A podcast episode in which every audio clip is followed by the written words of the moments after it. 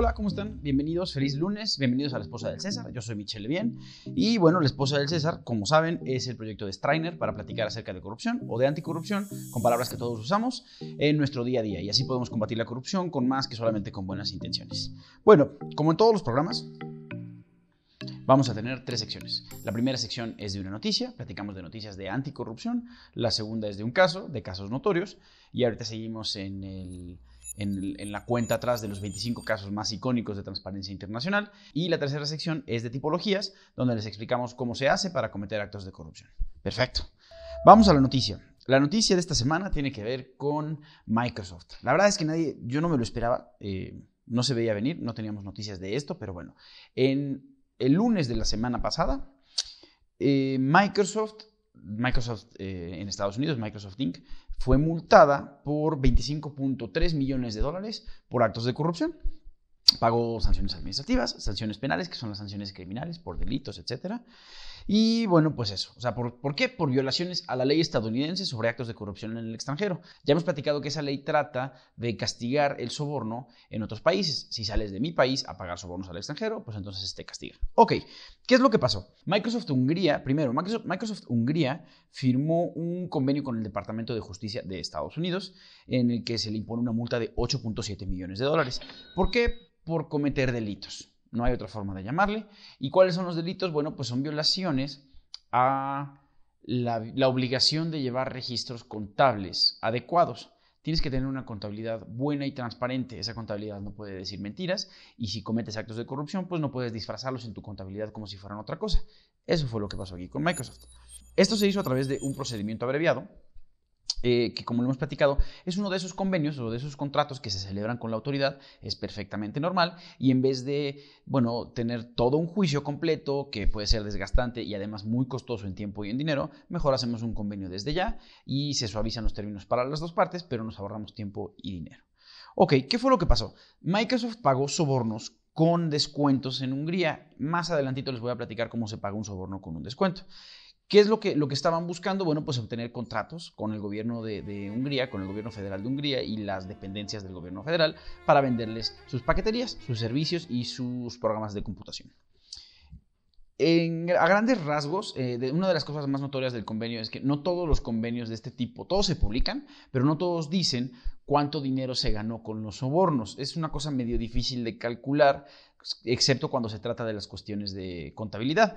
Aquí la autoridad estima que Microsoft ganó alrededor de 14 millones de dólares con los sobornos que se pagaron en Hungría. La siguiente sanción fue para Microsoft Estados Unidos. La primera fue para Microsoft Hungría, la siguiente para Microsoft Estados Unidos y fue de 16.6 millones de dólares. Esto se hizo a través de un acuerdo judicial, eh, que es un acuerdo civil, no es penal, no tiene que ver con delitos, es un acuerdo civil que Microsoft celebró con la Comisión de Bolsa y Valores de Estados Unidos, la SEC por las siglas en inglés.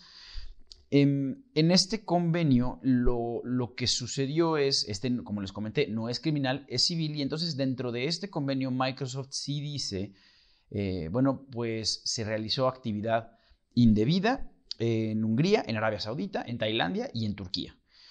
Sin embargo, en este convenio en ningún momento Microsoft admite culpabilidad o admite que, se haya, haya cometido delitos. Entonces solamente el convenio dice algo así como se tomaron decisiones malas y se cometieron actos indebidos, pero nunca hay una admisión de Microsoft lo hizo. Eso es por el lado civil. En el lado penal sí que tuvieron que admitirlo, pero en el lado penal nuevamente solamente admitieron que su contabilidad no estaba bien, no era transparente. ¿Qué significa esto? Bueno, pues eh, es una más de estas violaciones a, las disposiciones de registros contables, eh, como les comentaba, esta, esta, obligación legal de llevar una contabilidad transparente. Y es interesante porque, en particular, por dos razones. A Microsoft no le había tocado estar del lado de estas sanciones.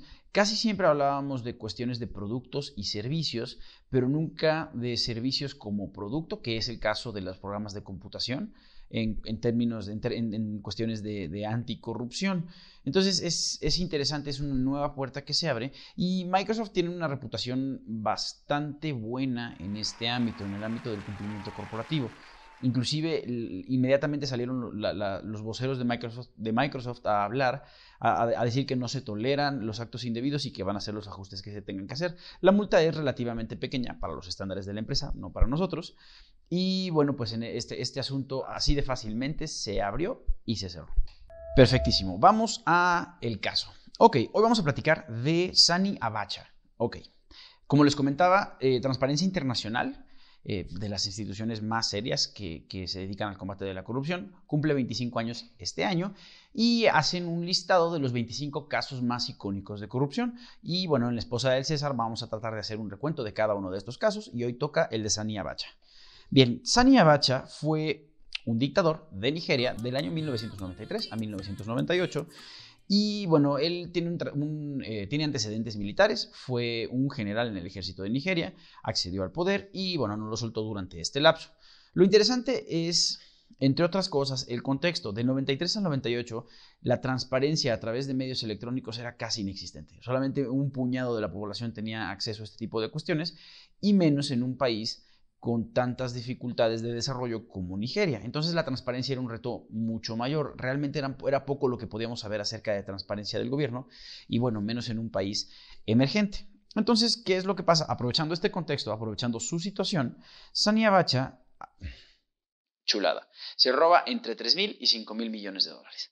Aquí, ¿cómo lo hace? Bueno, lo hace con lo que en México llamamos el delito de peculado, el delito de peculado es literalmente sustraer el dinero público o sustraer recursos públicos y convertirlos en recursos privados. Entonces, lo más probable, la verdad es que se hizo de distintas maneras. No necesitaban estrategias tan sofisticadas para cubrir sus pasos porque pues nuevamente el acceso a la transparencia era muy muy limitado y además el, el gobierno, en este caso el gobierno de Abacha, pues tenía a todos sus amigos dentro del gobierno. Entonces, entre ellos mismos eh, se, limpiaban las huellas, eh, una, una, mano, en, cierto modo, lava a la otra. Básicamente, tomaron el dinero directamente de las cuentas del gobierno y lo transfirieron a sus cuentas. Fue tanto y fue tan, tan escandaloso para ellos y, y para, para la propia gente de Nigeria que, bueno, como les comenté, después de la muerte del dictador fue cuando nos enteramos de cuánto se había, se había llevado y la propia familia de Abacha devolvió 750 millones de dólares. No, no exactamente voluntariamente, no, porque ya tenían un proceso judicial y sí los estaban investigando, pero sí es una muestra de muy buena voluntad y de la cantidad tan absurda que es. Es importante tener en cuenta que estos 750 millones de dólares no son con ajuste a la inflación, son 750 millones de dólares de la década de los 90, que hoy en 2019 pues tienen un valor muy diferente. La familia de Abacha devuelve esta parte, 750 millones. Después, un ex asesor de seguridad de Abacha, una persona que trabajaba en, algún ministerio de seguridad con Abacha, dijo, declaró haber tener, tener en su posesión 250 millones de dólares y más o menos casi 40 propiedades, 40 casas, 40 departamentos, inmuebles, terrenos, etcétera, eh, y también los devolvió al gobierno de Nigeria. ¿Qué es lo que pasa? No quiere decir que este hombre no sea corrupto y que no se haya beneficiado de, pues de su posición. No, pero lo más probable es que haya sido una persona cercana a Abacha y que solamente le, estaba, estuviera prestando el nombre. Es, como ya lo hemos platicado en otras ocasiones, un hombre de paja. ¿No? Bueno, pues este ex asesor también devuelve este dinero, 750 más 250, llevamos 1000. El gobierno de Estados Unidos en ese lapso, en, 2000, en 2014, congela 458 millones de dólares a través de distintos canales de asistencia legal mutua. Básicamente el gobierno se acerca con otros gobiernos, que son sus amigos, y les dice, ayúdenme por favor, encontramos cuentas sucias, congélenlas. Y el total de las cuentas congeladas por el gobierno de Estados Unidos con apoyo de otros países fue de 458 millones de dólares. Vamos aproximadamente 1.500 millones de dólares. Y el gobierno de Reino Unido más recientemente congeló 268 millones de dólares que pronto serán devueltos a Nigeria. Todo este dinero, cuando se congela, ¿Qué es lo que debe pasar? Lo que llamamos repatriación.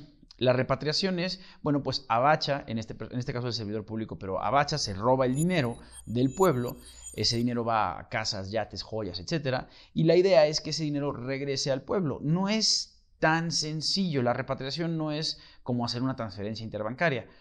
¿Por qué? Porque las autoridades de distintos países tienen que asegurarse, entre otras cosas, eh, a, la, hora de aplicar la justicia, de que las penas son efectivas. Es lo que llamamos efectividad, lo fija la, convención de la OCDE.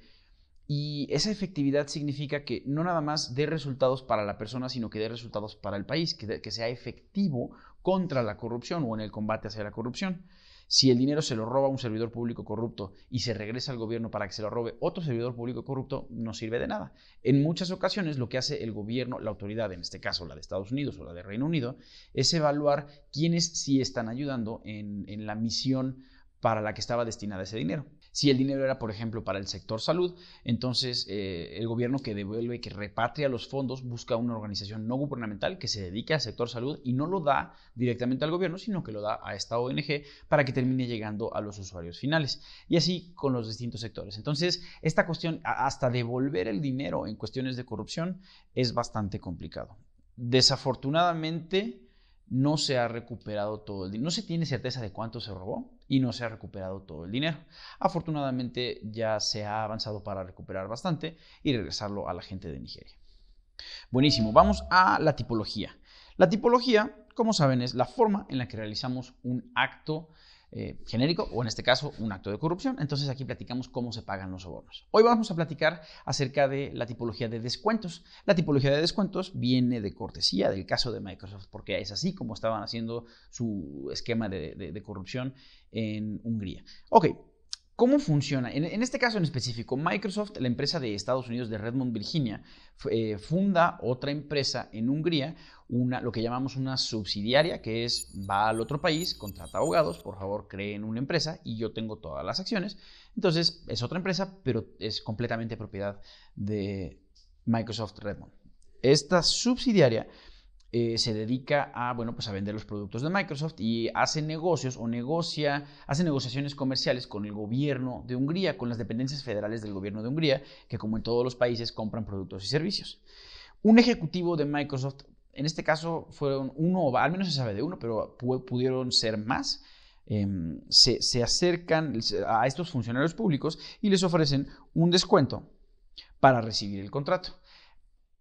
Esta cuestión está muy matizada. No es malo por sí solo dar un descuento. El problema es cuando este descuento se convierte en un beneficio indebido.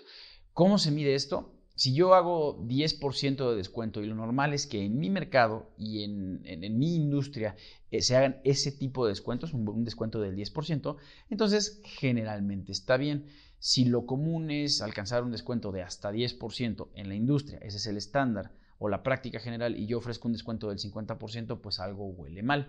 Y hay que acordarnos que ese descuento se traduce en dinero. Al final es dinero que dejas de pagar en un lugar para poder utilizarlo en otra cosa. Entonces, el ejecutivo de Microsoft no, no solamente ofrece este descuento a el funcionario público de Hungría, sino que también le, se acerca a Microsoft y le miente a su empresa y les explica, si no hacemos estos descuentos, no se va a cerrar el trato, no se va a conseguir ese contrato. Entonces Microsoft decide, bueno, pues si estas son las condiciones, entonces que se haga, pensando en que cuando uno hace este tipo de negocios, eh, si el gobierno de ese del, del, país en el que estamos haciendo negocios nos pide ciertas condiciones y son condiciones legales, si es legal en el lugar en el que hacemos el negocio, entonces está generalmente bien. Pero aquí se dio la mentira, le hacen, este ejecutivo le dice a Microsoft, el gobierno me lo exige, cosa que no era cierta, se lo exigía el funcionario público. El funcionario público eh, recibe el descuento, disfruta del descuento, le da el contrato a Microsoft y se beneficia internamente o en lo local de ese descuento. Nuevamente, el dinero que el gobierno no tiene que pagar acá, lo puede pagar allá. Y en este caso ya solo es cuestión de que el funcionario público, en vez de recibir el soborno directamente del proveedor, que haga estrategias u operaciones con ese dinero del gobierno para convertirlo en un beneficio público, generalmente a través del delito de peculado. Bueno, pues eso es todo por hoy. Muchas gracias por estar con nosotros en la esposa de César. Yo los dejo y antes les digo lo que siempre les voy a decir. Hay que denunciar la corrupción.